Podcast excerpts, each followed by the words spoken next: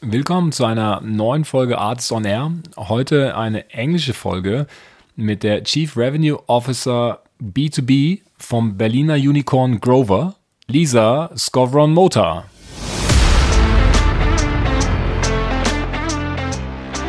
But making that pivot purposely to win those larger customers. So some of it is through um, offering services um, such as MDM, which is a necessity in order to unlock like 200 employee plus companies, um, as well as having our sales team, which has been around for a while, even shift their focus, shift their behavior from winning those smaller deals that might have come or were easy to outbound and literally say, this is not even counting towards your quota or commission today. Like you need to shift your focus. It's hard and it's difficult, but getting the right um, sales leads in there, um, setting the right expectations, just this reset on what we need to do in order to win.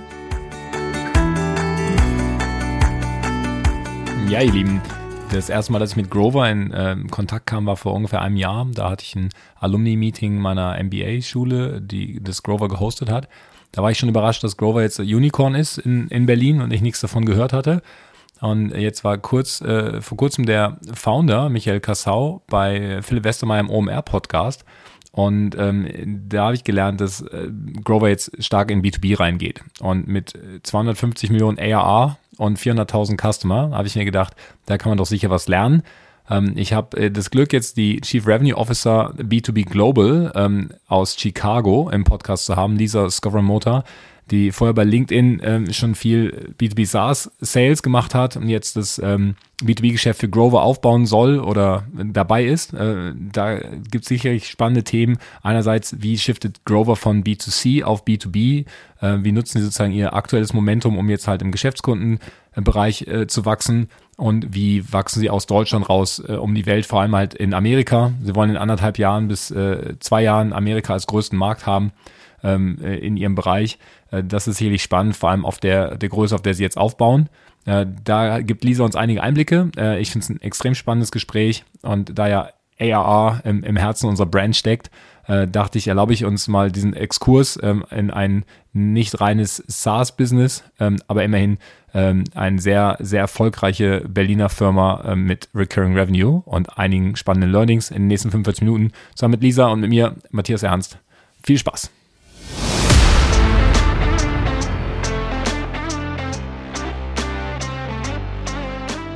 Artist on Air, der SaaS-Podcast für den deutschsprachigen Raum. Wertvolle Tipps, von erfolgreichen Gründern, Top-Investoren und führenden Industriepartnern, die euch bei der Skalierung eures Unternehmens schnell und unkompliziert weiterhelfen. Zusammengestellt von Janis Bandorski, Julius Göllner und Matthias Ernst.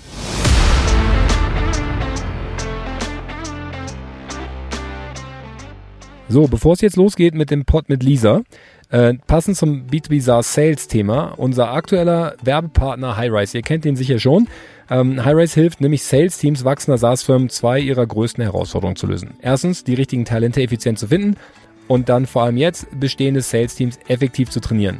Denn gerade dieses Jahr wollen viele Unternehmen, wie ihr euch vermutlich äh, denken könnt, wachsen, indem sie Vertriebsteams durch Training effizienter machen, statt neue Mitarbeiter einzustellen. Intern haben sie aber meist nicht die benötigte Bandbreite, um Seller selber zu trainieren. Die Trainings Academy von Highrise hilft Unternehmen wie euch, aber auch Emlen, HRS und Develop dabei, ihre Vertriebsteams durch kontinuierliche, individuell zugeschnittene Trainingsprogramme besser zu machen. Dafür analysiert Highrise die Fähigkeiten der Sales-Mitarbeitern und definiert dann individuelle Lernpfade. Entlang dieser Lernpfade arbeiten Seller mit ihrem eigenen Sales-Trainer im One-on-One-Coaching mit hohem Fokus auf das praktische Üben aller Vertriebsdisziplinen. Achtung jetzt! Individuelle Zielerreichung steigen um 30% und das Pipeline-Volumen um mehr als 100%.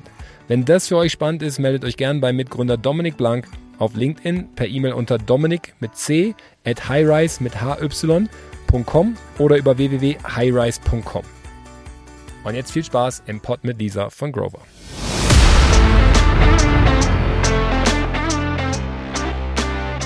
Hi Lisa, welcome to Artists on Air. Uh, it's great having you. How are you doing?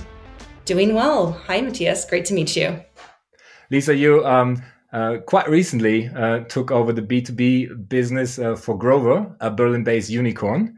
And um, since this is uh, not 100% a B2B SaaS company, but um, a recurring revenue model, Um, how about um, you tell our, our audience a little bit um, what Grover does in two or three sentences, and and then we'll dig dig into it uh, a bit more deeper later. Sure, absolutely. So Grover was founded actually as a B2C company, even though we'll talk a little bit more about B2B um, in depth in just a moment. So, what Grover is, is a platform that is democratizing access to technology. Um, so, what that means is it's allowing consumers to access and rent the tech that they need for the time that they need it at what turns out to be great prices versus ownership. And this business has taken off since its founding in 2015, and B2B grew organically off the back of B2C, and now is the fastest growing segment um, of Grover, where we are providing tech to SMBs, now mid market, and also enterprise. Yeah, that, that's great because um, I think the underlying driver is uh, the the recognition that technology, like a telephone, like a, a mobile phone or a, a, laptop, they're not like they're not optional anymore, right? Like uh, uh, 15 years ago, you could or could not have a mobile phone, uh, but uh, these days it's just a necessity. So something everybody needs to spend money on. And uh, and and now you you guys say like, okay, maybe there's an alternative to buying this. Um, you can just rent it, and um, uh, for me, I'm like I'm like on the B2C side. I'm one of your customers uh, in in that way. That I'm I'm a guy who has four iPhones piling up in in some drawer.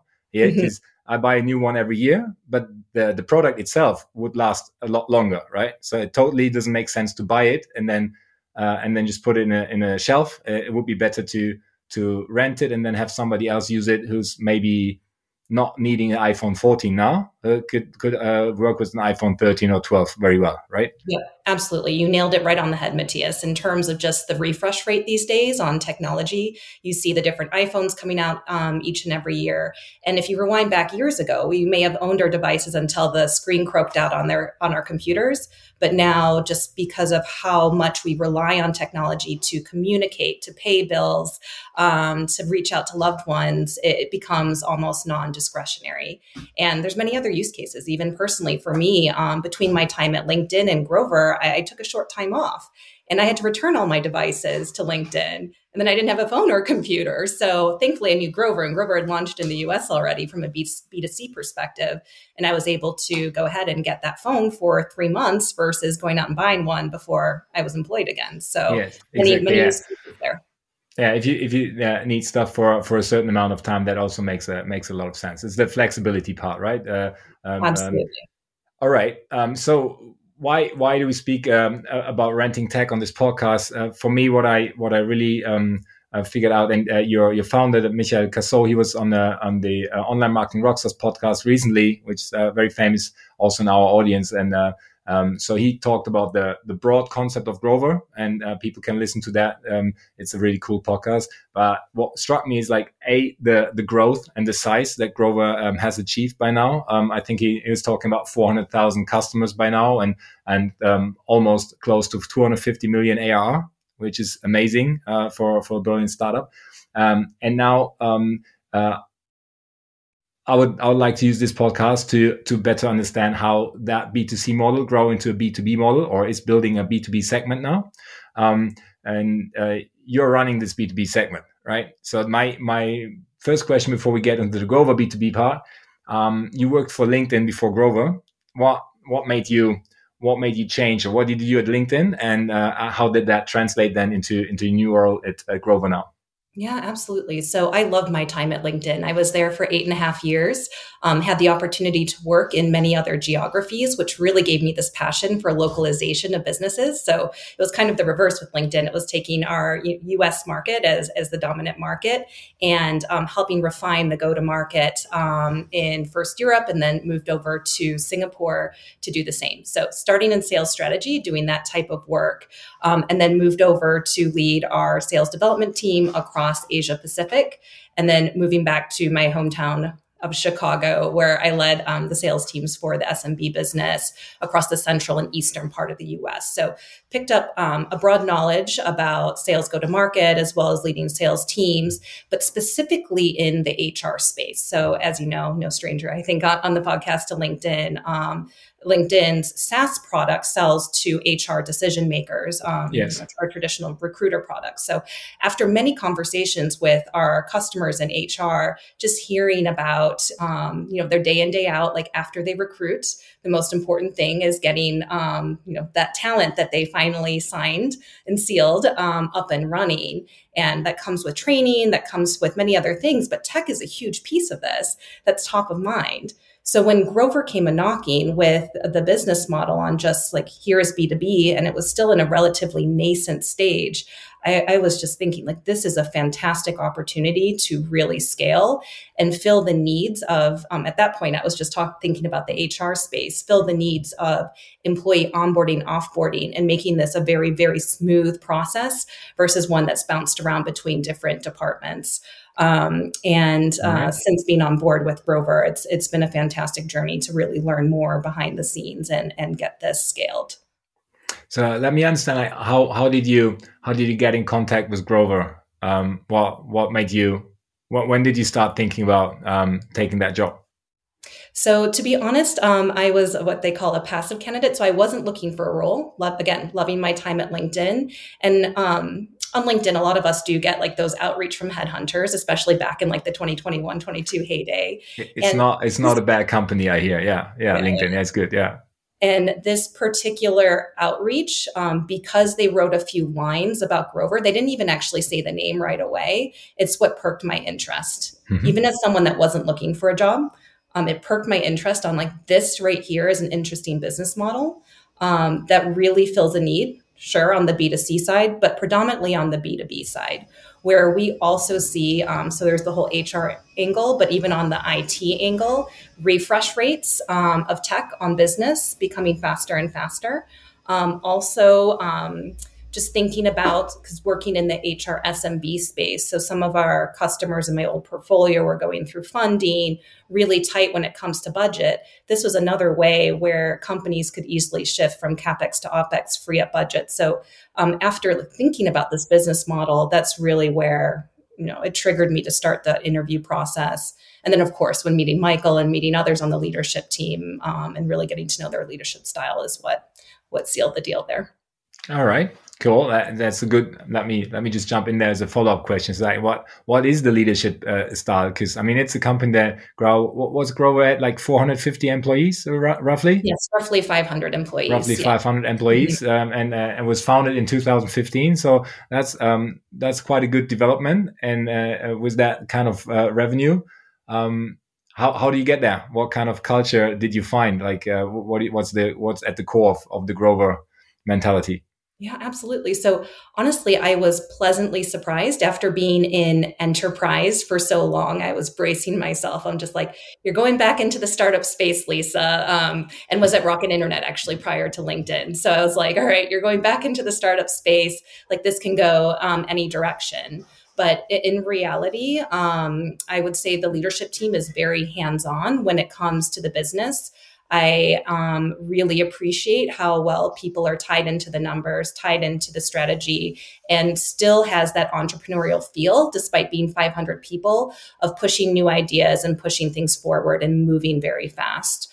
Um, I really enjoyed seeing the passion and, above all, the collaboration. Um, this was the first time I actually started as a remote employee. I know that's probably an old saying for many people, but um, just the amount of outreach, the amount um, of connection that that this company offers. And I've only been here nine months. It felt felt like much longer, and the amount of things that we were able to change in that short amount of time really speaks to the ability for this company to continue to remain fast paced and on target. No, it's like I really, I really like that opportunity because I usually talk to founders who've been like uh, from day one, and then I mean they have a totally different perspective on on the last eight years. Like, and now with you, we have the chance uh, of somebody who's uh, globally leading B two B, which is uh, highly relevant for our audience, but also getting a fresh perspective on on the um, on the startup or now a scale up. Um, and uh, with your nine months, I, I think you, you, have still have a fairly fresh perspective, but which is super interesting. Yeah? Um, you just mentioned rocket, which also is a, a keyword here in the in the Berlin uh, startup scene. Uh, a lot. Mm-hmm. Um, if I remember correctly, um, Michael was also at Rocket right before Grover. Did you meet there? Is that is that or is it a coincidence? Have you just yeah, both worked for Rocket? it was a coincidence, and I think we even yeah. overlapped in time, but we were yeah. on completely different entities. So, um, as you know, Rocket is relatively siloed with the different entities, and yes. I was on the one that um, was called Lamudi at the time, which um, pretty much is a copycat of property portals and bringing um, online real estate to Africa. So it was literally based all the way out in Rwanda for that one. All right, cool. When was that? Like, um, so that was in 2013. 2013 yeah, about 10 years ago, huh? Yeah, before yeah, the, the, the, LinkedIn time. All right. Okay, so you had your um, you had your uh, rocket uh, experience, uh, which is which is um, uh, something a lot of people um, remember for a long time. Let's put it that way. Uh, then you had eight years um, enterprise in, at LinkedIn um, where you were cruising around the world basically, and now you're back in the US uh, and back working for for a scale up uh, with the with the ambition to grow the B two B business.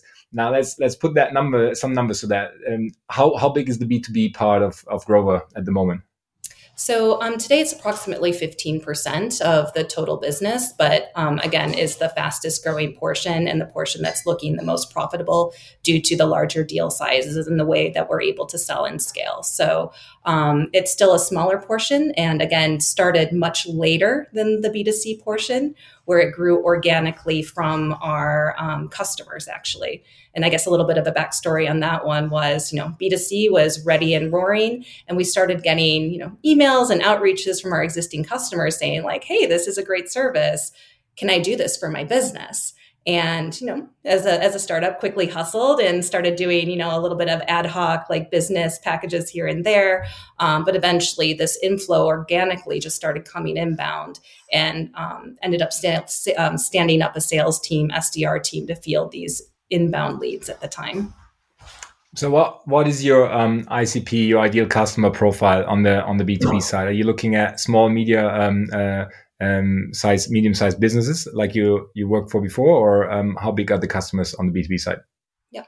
So um, I'm happy to talk about what it is today, but it's also yeah. very interesting to see the evolution of a SaaS company. So yeah. when startups first start, you know, the product's a little bit green on, on the B2B side, and um, even with SaaS can be, you know, relatively green. So you start serving more of the SMB segment, and that's where Grover started originally. So it was very small businesses, less than 10, even freelancers, because those were the consumers that were reaching out. Yeah. But today our ICP is between um, I would say 50 and 500. Um, so it is merging into the larger small business to mid market space. And again, we are now even evolving further into the enterprise space where we have closed some significant um, logos, some that I can share, like Deutsche Telekom, for example, um, and uh, looking a bit more upmarket now that we have matured. All right. If you, if you say te- Deutsche Telekom, is definitely a brand that um, that we know uh, that that's for sure but um, uh, i wouldn't i wouldn't assume they they source all their all their laptops and all their mobile phone. That's is it then they have a frame agreement and then uh, can source some of their flexible needs uh, uh, with grover quickly or how does it work yeah. So um, Telekom is a unique one, but then we also have others like GE where it's a subsegment, such as phones for a particular department with a particular yeah. need. Um, with Telekom, it's a project based rental, which is actually quite unique, where it's almost an employee perk, where um, e mobility is, is um, how they partner with us. So renting scooters to get to different sites um, and um, has been a recurring customer of ours, which is great to see. But as Grover expands in its um, base of offerings, so today, um, offering hardware, but looking to the future to offering additional services so larger companies um, can evolve and work with us to become this one stop shop. Because as we go further up the food chain, if you will, in ICPs, um, enterprises, of course, require additional services, additional needs from our products. So that's something that we're we're looking to evolve in order to move up the food chain.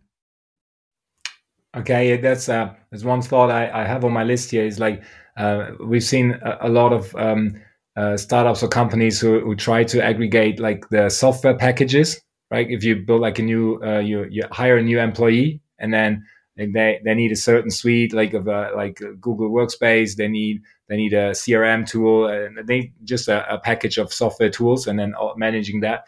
And some of those integrate now into hardware and also manage that. Now you're coming from the hardware side. Are you also planning to sell software stuff, or just really like services? Yeah, absolutely. So um, we are looking to sell softwares both on the B2C side as well as the B2B side. And that's actually ready to launch actually within months. Um, so um, I don't know if you had a little bit of foresight on that one, but literally uh, reading um, the cards there where it's it's an easy move. And on the B2B side in particular, it's wonderful to look at a future where an employee at a business, because hybrid work these days is yeah. getting and staying quite predominant, an employee opens up their computer, everything's set up. We have MDM in there, um, Microsoft Office loaded, um, any other softwares that you need, and, and they're there. So we're not going to offer the full suite. Again, like focus is important and key when it comes to um, scaling. So um, focusing on the ones that are the most asked for initially. Yes, exactly. I mean, if you start with the 80 20 rule and just bring in like the, the top mm-hmm. tools, like almost everyone uses, and I mean, then you're, you're already covering a good part of it. And you would solve another problem because it is a hassle, like managing all these um, accounts. And then also, like, uh, when you uh, get rid of the computer, like, does the account go and so on? Um, you've, you've built a product um, which, which is called uh, Grover Premium right? Um, I, that's what I heard. I, um, yes. Yeah, uh, Grover Grover Premium Plus. Yeah, I, I I've seen the business side. Uh, I can sign up as a as a private account or as a business account. I I didn't manage to to sign up for the for the the Grover Premium product, which what from from what I understand from my research is kind of a software tool that you develop for B2B customers so that you kind of have like an, a dashboard where you see all your employees that are using a Grover, um, what kind of um, tech they have rented at the moment uh, a laptop and a mobile phone or a, a e-scooter, whatever it is, and then uh, you can you can have like a transparency of of the cost and and the, the time of usage, etc. How how does that work? What what what's the the idea of the software, and uh, do you charge for it? Uh, let me better understand this uh, Grover Premium product. Yeah, absolutely. So it was a great step forward for Grover, and hats off to the team who launched this, um, our product and engineering teams. Um, so just to take a step back, what the ecosystem of Grover businesses initially started with our devices and procurement. So the large catalog, which Grover even B2C has. Um, the next step is management um, and providing transparency. So once you get these devices, um, where are they? Who are they with? How are you assigning them? And when we started talking to customers initially, um, many many of our customers were using spreadsheets or maybe didn't even know where devices were.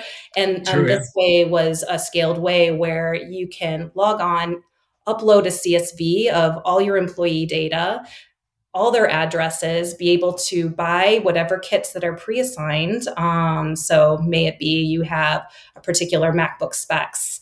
Click that, click the entire kit, assign it to your customer or customer to your employee, um, yeah. be able to ship to their address very easily also manage returns, the offboarding, reassignment if people you know move out and attrition out of your company, and having that transparency there. And something very unique for Grover versus some of our competitors is today um, we are still not charging for the SaaS software. It comes complimentary with um, you onboarding as a customer of ours, a business customer of ours.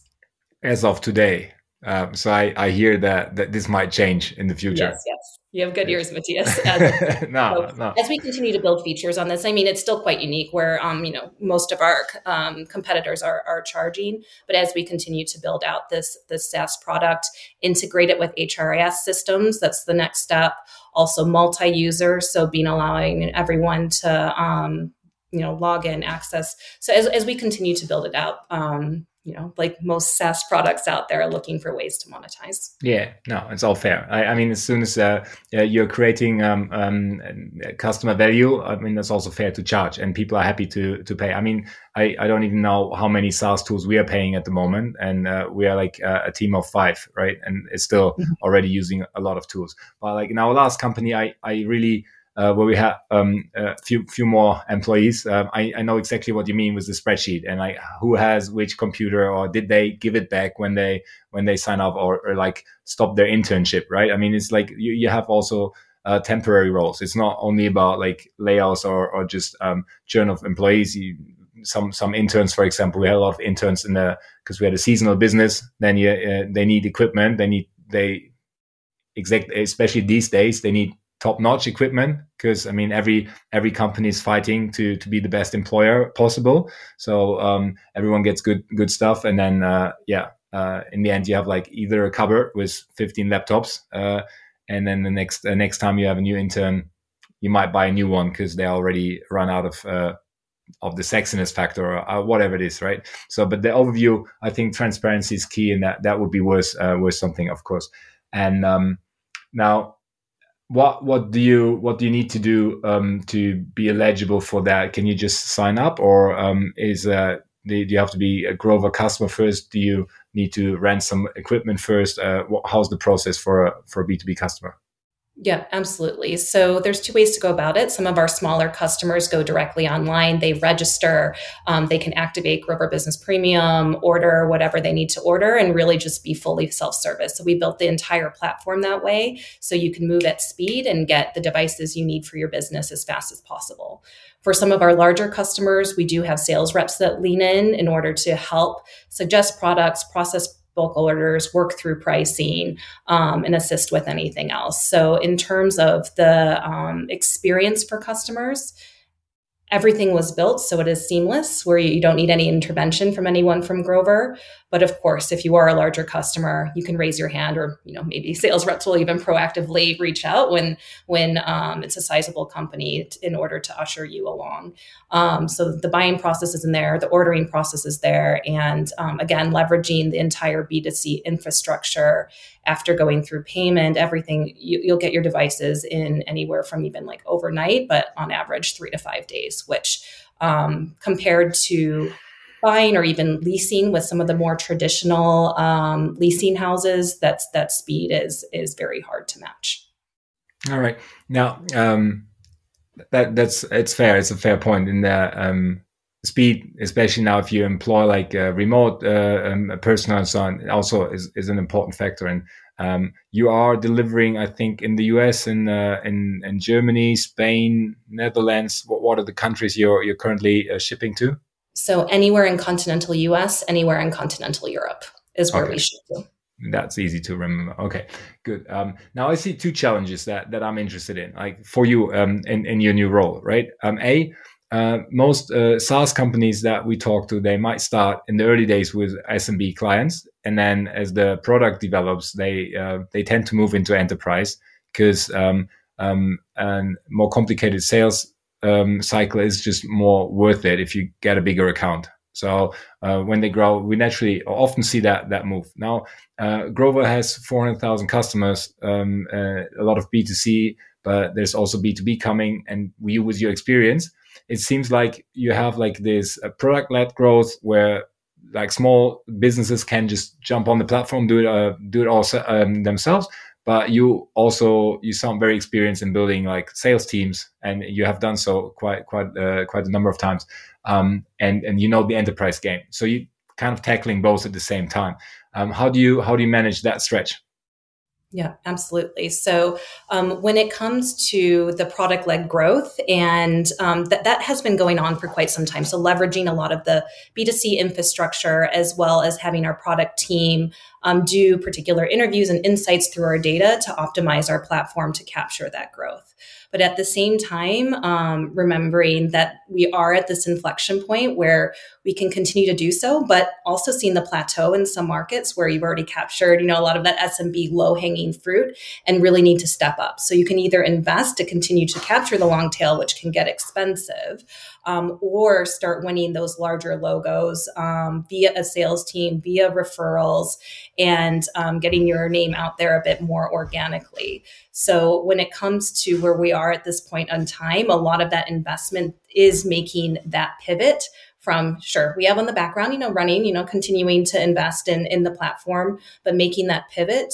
purposely to win those larger customers. So some of it is through um, offering services um, such as MDM, which is a necessity in order to unlock like 200 employee plus companies, um, as well as having our sales team, which has been around for a while, even shift their focus, shift their behavior from winning those smaller deals that might have come or were easy to outbound and literally say, this is not even counting towards your quota or commission today. Like you need to shift your focus. It's hard and it's difficult, but getting the right um, sales leads in there, um, setting the right expectations, just this reset on what we need to do in order to win. And again, what you said is those deal cycles are longer. So sure, you know, like people are running some of the shorter term quick wins you know, with traditional sales territory planning, um, but still making sure that they have those big bets in there, those larger logos that when they do close, make up for all the rest of that that you know harder small work yeah i'm, I'm interested interested in, in, understanding your team size and the team structure a bit better right because if i if i do the numbers like um and and you're like at 240 million arr and then 50% is b2b then the b2b um, part of the business alone is already 36 million in, in ARR. Now it's not the same ARR as in a, in a pure software business where you might have a gross margin of 80 plus percent. Mm-hmm. But um, Michael uh, said in the last podcast that, that you have a 40% margin, which is not bad, right? So um, uh, that's at least then um, still in my head like 12 million ARR that that's getting into the company, which is a very sizable um, recurring revenue uh, business already, and you're just at the beginning, right? So, um, how how do you approach uh, your customers now? Like, how big is your sales team? How many how many people are you uh, uh do you have in your team? Yep, absolutely. So our sales team is still relatively small because we are focusing um, and shifting to the larger the larger um, echelon of the customer base. So it's approximately 30 people. But again, you see a lot of open recs online right now on LinkedIn and on our Grover site. So we're looking to scale and hire as we continue to see success and have full books, as you call it, for okay. um, our account managers.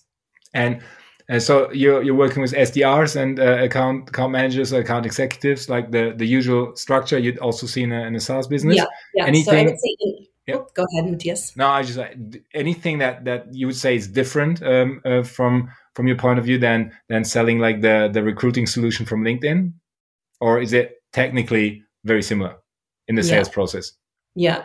So, in terms of the sales process, um, it is very similar. Where we have, I would say, the most traditional of senses in in our German market, where we have a full SDR team, and then recently did that split between um, the hybrid seller of both hunting and farming to a true hunter and yeah. true farmer model because we started seeing that you know stagnation of new business so mm-hmm. that split just occurred in january so we can excel, continue to accelerate in that market we have the hybrid model um, out in international markets where we didn't necessarily have sdrs in all markets but now now hiring for that to continue to capitalize on growth i think the one thing from me coming from saas to DaaS, device as a service, as they yeah. call it, yeah. is is really um, how much a sales rep, unless you have, you know we don't have a robust CSM team today, but how much a sales rep does need to pay attention to the second part of the sales. It's not like SaaS where you click that button and you know you give give folks you know access to to their recruiter seats or, or um, whatever other yeah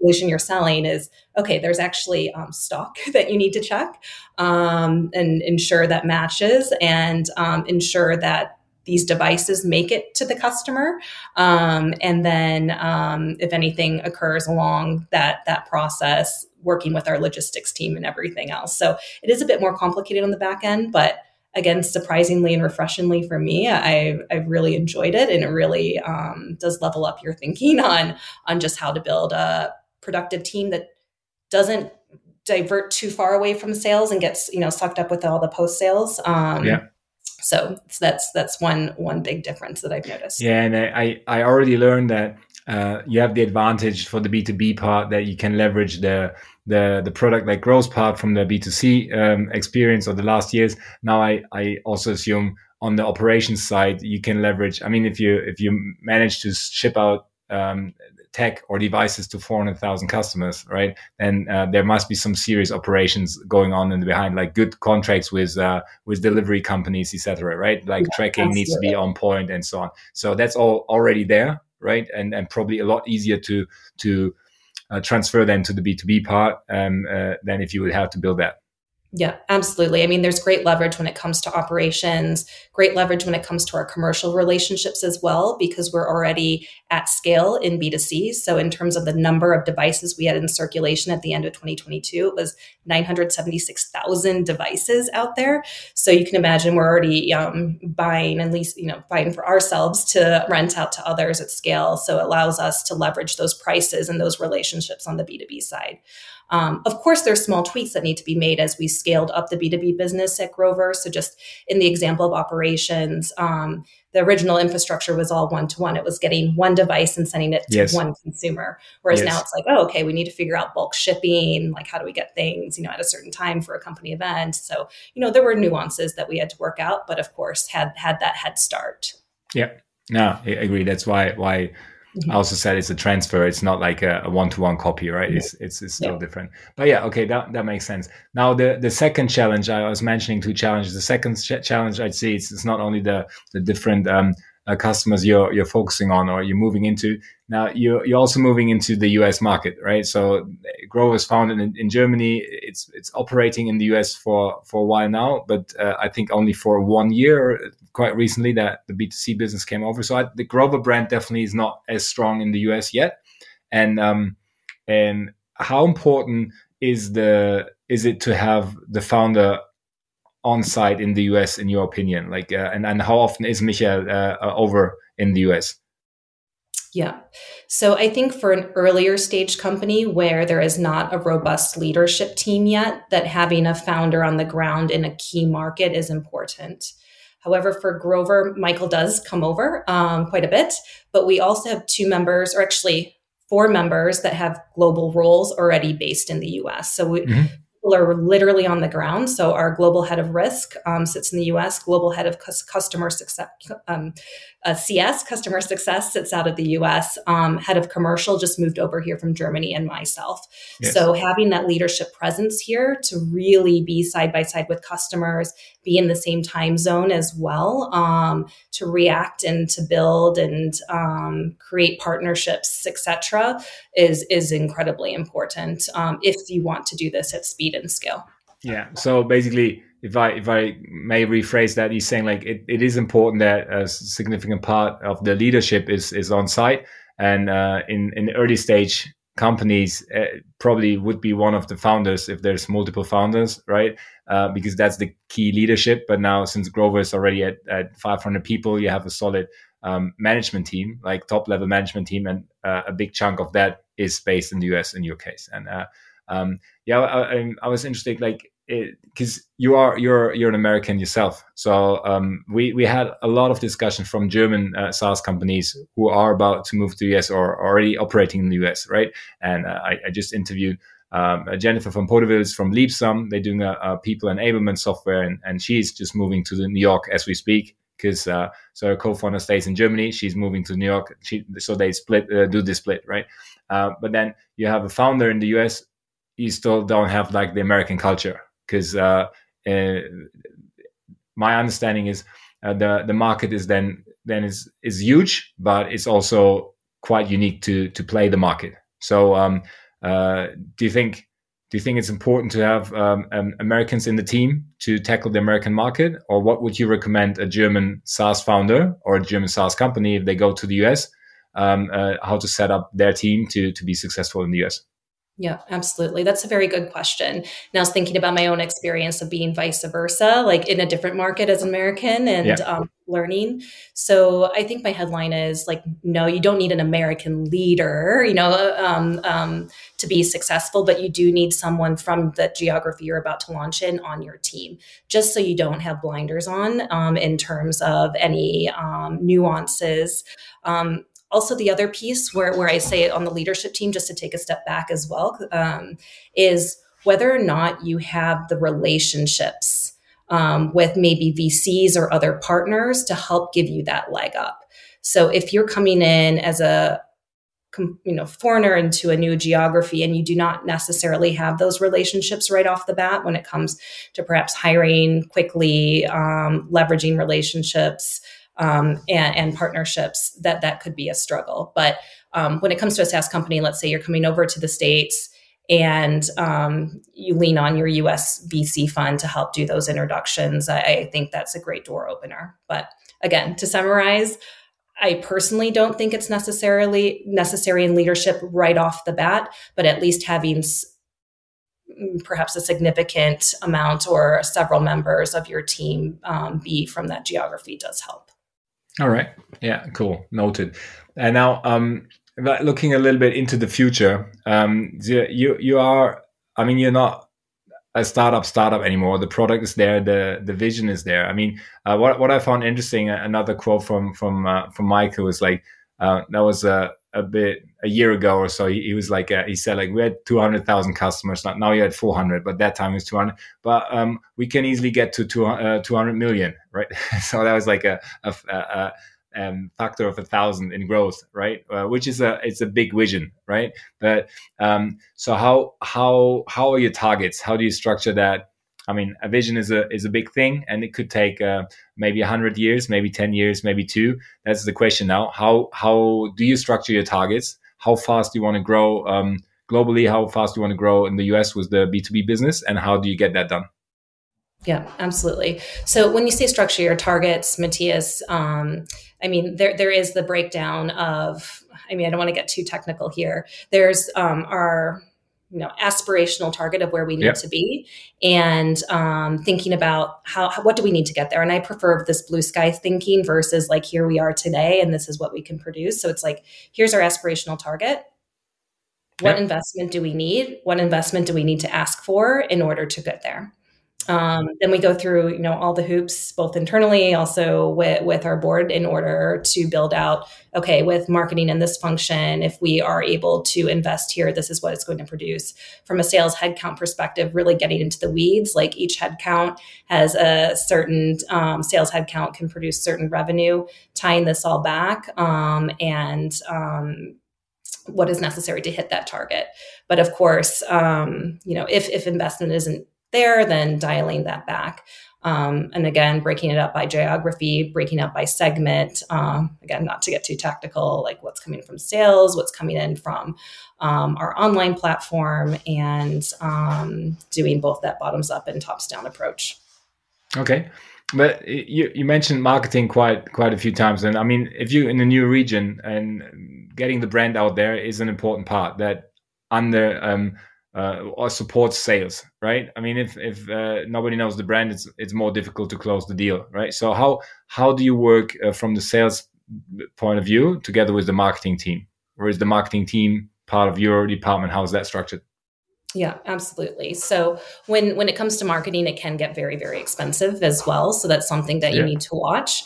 Um, I think one of the the great things with sales is you're able to focus. Um, I have this mantra of fewer things done better, which is done via focus. If you try to conquer the entire U.S. market, and I, I think that's just another tip about coming into the US, it's like, whoa, green fields. You've got 330 million people living here, all speaking the same language. This seems great. But you can have a sales team suddenly start like spinning out outreaches um, everywhere. And with that lack of focus, end up, you know, tanking um, um, when it comes to outbound. So again, to answer your question with marketing, um, you know, again, having your target really thinking through your account base. Um, and even when you think you got it, focus again um, and narrow in even further. Um, and then, of course, when it comes to getting your brand out there, it's going to events, um, thinking of great partners that you can work with to help elevate your brand quickly in a market where they may not know it. So, this is something that we recently did in B2B where we partnered with remote.com. Um, um, currently on their marketplace, doing different social media announcements, doing internal like CRM marketing. Um, so that way we can quickly capitalize on a customer base um, by introducing our brand alongside a brand that they already know. So you, there, there, are various tactics. Maybe maybe not so known in, uh, in, in Germany. Can you quickly say what what Remote does? Uh, yes, so they are a global solution. So I think traditionally starting as a payroll solution um, that allows companies when they um, uh, start expanding overseas hire talent in different countries by providing payroll, providing all the benefits, providing um, all the legal pieces. So yes. it's a no brainer and easy to establish. Yeah. And then of okay. course comes tech right after that. So that's where that synergy that's, is. That's where the where the mm-hmm. cooperation mm-hmm. comes in. Yeah. Okay. Got that. Okay. So that's uh, that's important. All right. Yeah. Um, strategic partnerships is uh is a is another topic that that's always quite interesting. So that was one one example. I've I've understood that uh, you managed to get in in Germany you managed to get a MediaMarkt on the on the B two C side to actually um, use Grover Pay. Basically, uh, people can now buy um, a laptop at MediaMarkt. They can they can do a financing if they don't have the cash up front. But as a third alternative, they can use uh, uh, Grover Pay as um, uh, as an as a model, and then basically they're renting the the, the product from Grover and MediaMarkt. I, I found that smart. They pushing Grover as as a brand um, because you are buying the laptop from MediaMarkt then and renting it out to the customer. So MediaMarkt actually gets the sale, and whether the, the customer keeps the, the, the product then for three months or a year is not their problem anymore. Right? Is then is then a, a Grover uh, a Grover asset, and you have to manage the life cycle of the of the laptop. Um, that I found that smart. Is there is there any good um, partnership or, or cooperation um, on the B two B side that you're using to to speed up the the market entry? Yeah, absolutely. So when it, when it comes to MediaMarkt in particular, we have also um, leveraged their sales team as an extension of ours. And again, okay. I would probably say this isn't the number one partnership that's bringing in you know mass deals for B2B, but it's great to continue to leverage this partnership. So they have sales reps that specialize in B2B and have mm-hmm. relationships via MediaMarkt. And if opportunity does arise where a rental model um, is more fitting than a buying model um, for their customers. They actually refer this customer to us um, and already kick off the sale. So it's great to have that extension on the ground in MediaMarkt, um, looking and listening for opportunities on the B2B side. Okay, cool. Um, maybe let's move on to uh, another aspect of Grover that I personally really like, which is the sustainability part, right? Um, uh, in a way, your business model comes with a collateral benefit, so to say, right? It's not a damage. It's actually um, uh, you're increasing the life cycle. You have a you have a financial incentive to increase the life cycle of, of every product, right? So because if you if you're able to rent out a laptop uh, instead of one year for five years, then you're just making more money with with not the same investment. You probably have to have some shipping costs and some repair cost, maintenance, but essentially the, the margin will be better, right? So um, the the products will be used more and longer, which would be good for the planet because you're reducing e-waste. Uh, so th- that's something I like. How do you how do you use this um, this part of the story um, in sales and in growth uh, of of new regions?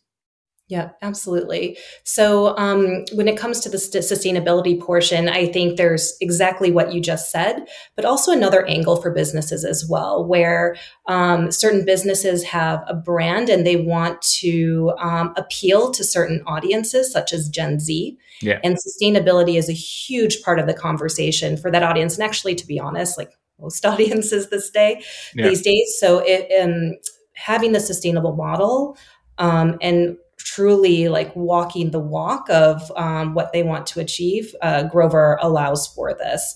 Um, one thing in the future, which I would hope to aspire for, there's different things with carbon credits that if we're able to offer those back to businesses, um, and that's something that we're looking to lean into as well. So they could have tax advantages by collecting those credits. So um, mm there, there's great um, opportunity there, but also just from a business perspective too, like now businesses are at scale at this, buying all these computers, having them in um, a closet for quite some time versus just having that refresh, the one to two year refresh cycle. And after the business uses the latest, shiniest thing for, for their employees, we could even take this laptop and um, use it a second or even third time um, with consumers or other businesses that might not need the latest tech. So then let me come to this um, to this one question that that I'm I'm uh, around in my head is like on the one hand we're saying like it's cool for consumers to always have the latest tech, right? So you don't have to use it for so long. But then your model only works if you have a significant number of customers who are working with not the latest tech, but with kind of older models, right? Because that's the the users then that extend the life cycle of of the of the laptop. So what what how do I imagine these kind of users? Are, are there B2B users, or do you actually use B2B for the shiny models and then you reuse those um, assets, those tech uh, devices in the B2C market uh, for people who might just not be so affluent uh, and they they just need a, a, MacBook Air, and if it's a 2020 model, it's still a good computer, right? Um, how, how does that work? Who's who's getting the old devices? Um, honestly, it, it, depends. It's really demand. So things tend to be new, such as when the Apple M2 launched. Like, you know, if you order those right away, you're probably going to get the new device. We we don't necessarily specify, but we do tend to see business customers ordering the latest because they don't want it to you know go out of date and go through this whole refresh again so it tends to naturally be that way with the traditional employee tech but even within b2b we do find a lot of use cases where like with schools for example that's become yeah. a very interesting vertical where yeah. they aren't looking for the latest tech and um, because they're just going to give it to the students who are going to bang it around um, so there there's definitely use cases in, in, b2b as well events is another one too where yeah. you know that ipad's going to be touched by you know thousands of people that walk through and they don't care um, yeah. that that's the latest as long as it works yeah mm-hmm. yeah uh, makes sense. we, we, we, we, do some events as well. All right. Um, so that, that makes sense. So now, um, yeah, uh, that was a, a side question. Uh, sorry for the excursion, but I was, um, I was wondering like, uh, who, who, are these, are these customers? But now that, that was a good explanation. Um, going back to the, to the future. So what, what are the, the big challenges, uh, that you see, um, uh, for your, for your path forward now in the, in growing the B2B segment? Sorry, say that again, Matthias. It just uh, well, yeah, for for for growing the B two B part of Grover, uh, which is your your your challenge or your target. What what are the hurdles? What are the challenges you're you're in in your way? What do you need to solve in the next two years? Yeah, absolutely. So um, it would be that pivot from being the core um, as a hardware procurement um, DaaS, device as a service, to expanding into um, a full service provider of unlocking MDM, unlocking imaging, and really being there as someone a customer can reach out to, a business that can reach out to, um, and provide the whole tech onboarding experience for for um, their employees. So it's it's moving out of what our core is but to other important things. And there's learnings along the way with that. So that's really leaning into our operations piece as well and um, having our sales team um, be able to sell wider when it comes um, to a more diverse portfolio. Yeah. But that's like, to me, that sounds um, like uh, a little bit like net revenue retention. So you like, um, you you're growing uh, your business within the existing customers because you offer more services or more um, more problems that you solve, right? Um, how many more new customers can you get? Oh, I think uh, the grass is still very green. The grass is still very green, and we see quite a few competitors in the space, which shows like you know there's green grass here, and a few few folks are you know a lot of folks are uh, running towards it. So um, in, in, terms of new customers, the TAM is humongous. I mean, almost all businesses use tech, and um, we're really here to try to disrupt what they're doing before, maybe buying or leasing into renting because of the numerous um, benefits. Um, retention is still top of mind because, of course, like you know, any traditional seller, like retaining a customer and expanding is always easier than acquiring a new one. Um, so that will continue to be top of mind as well as we expand our portfolio. Yeah, I found that um, I found that remarkable that that Michael's um, running around. he says like basically your um, you have like a, a your churn is zero um, after an initial churn. So he says like like your customers, um, if I understand correctly, they get in touch with the with the product and the concept, right? And then there's a certain amount that doesn't like it, but the ones that that use the the service and they uh, they get their second device, right? Or they prolong the the rental period after 12 or after three months or whatever they took in the, initially. They then stay basically forever because they they kind of convinced and they're not buying anymore. They just keep renting from Grover. So you have a very long customer life uh, lifetime. Is that something you experience in the in the uh, in the B two B field, or is that what your numbers tell you? I mean, you, are just there for nine months. I understand, but I mean, you're yeah, probably yeah. looking at the data. I already. mean, I'm familiar with like customer churn rates from the yeah. SaaS business. So when I first looked at our churn rates, I was like, all right, bracing myself, you know, thinking like, oh, we're a startup. Like, what's what's going on here? But it actually was astonishing in terms of our what I call like net ratio, which is the growth um, inclusive of churn. Uh, from our customer base was far above 1.0. Um, so it was wonderful to see that. I would say that we continue to maintain that growth in our customer base, but do see like churn happens not not a full churn like a whole customer churn like you know here or there maybe but like we don't see that full customer churn it's the partial churn of employees lately with the economic environment yeah. of folks uh, you know letting employees go. So we do see like a little bit of that um, that downturn in our customer base. But again great to see people hang on um, and um, still be there and fully bought into the model. And what's harder is well, the upsell.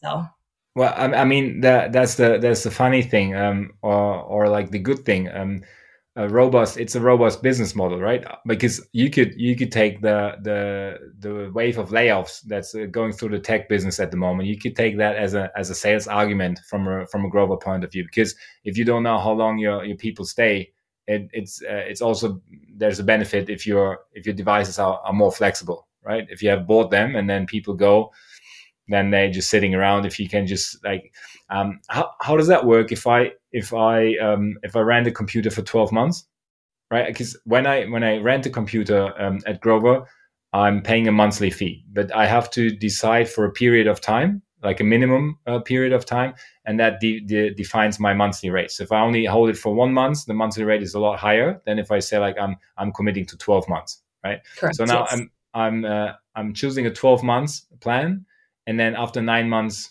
that employee leaves the company can i return the the computer after nine months anyway or do i then have to like go back and and upgrade to the three or six months rate and uh, and pay the difference how, how does that actually work yeah. So um, I guess in the most direct form, yes, like you, you, commit to a minimum rate and are held liable for that rate.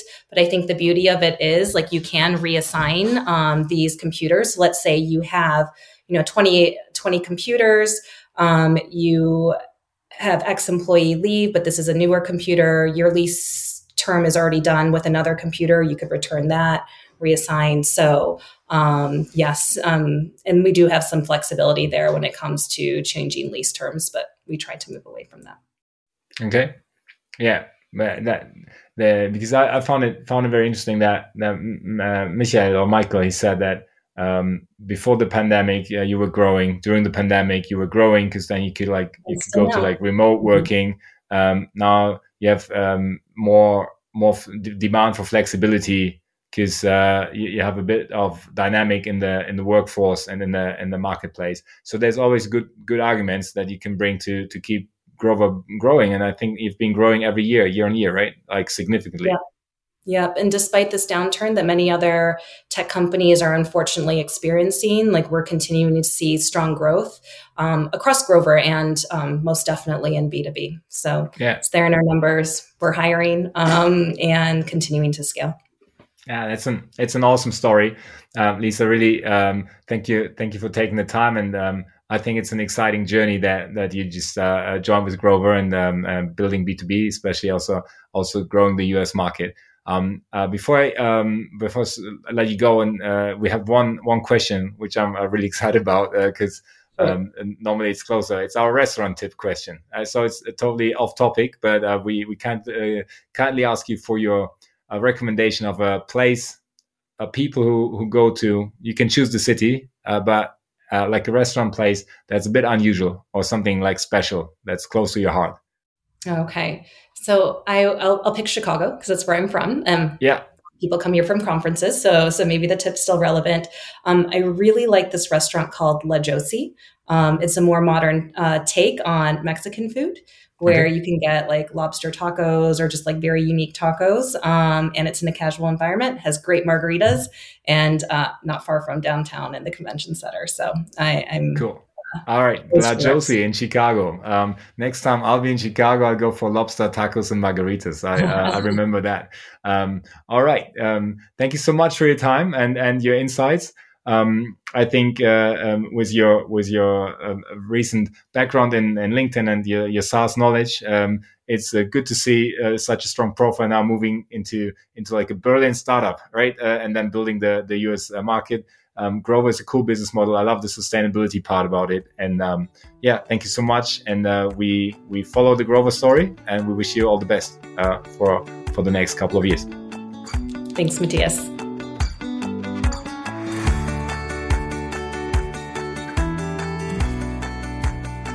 Jetzt sind wir schon wieder am Ende der Folge. Ich bin gespannt auf euer Feedback. So ein Exkurs auf Englisch mit einem Global Player ähm, aus Berlin, Unicorn. Ich fand es extrem spannend. Ist natürlich nicht 100% SaaS, aber für die, für die B2B-Sales-Leute und für die Firmen, die nach Amerika expandieren, sicherlich trotzdem Wertvolles dabei gewesen. Zumindest denke ich das. Äh, sagt mir, was ihr denkt und ähm, schreibt einfach am podcast.artist.net. Ich freue mich über euer Feedback. Ansonsten erfolgreiche Woche und viel Spaß. Euer Matthias. Ciao.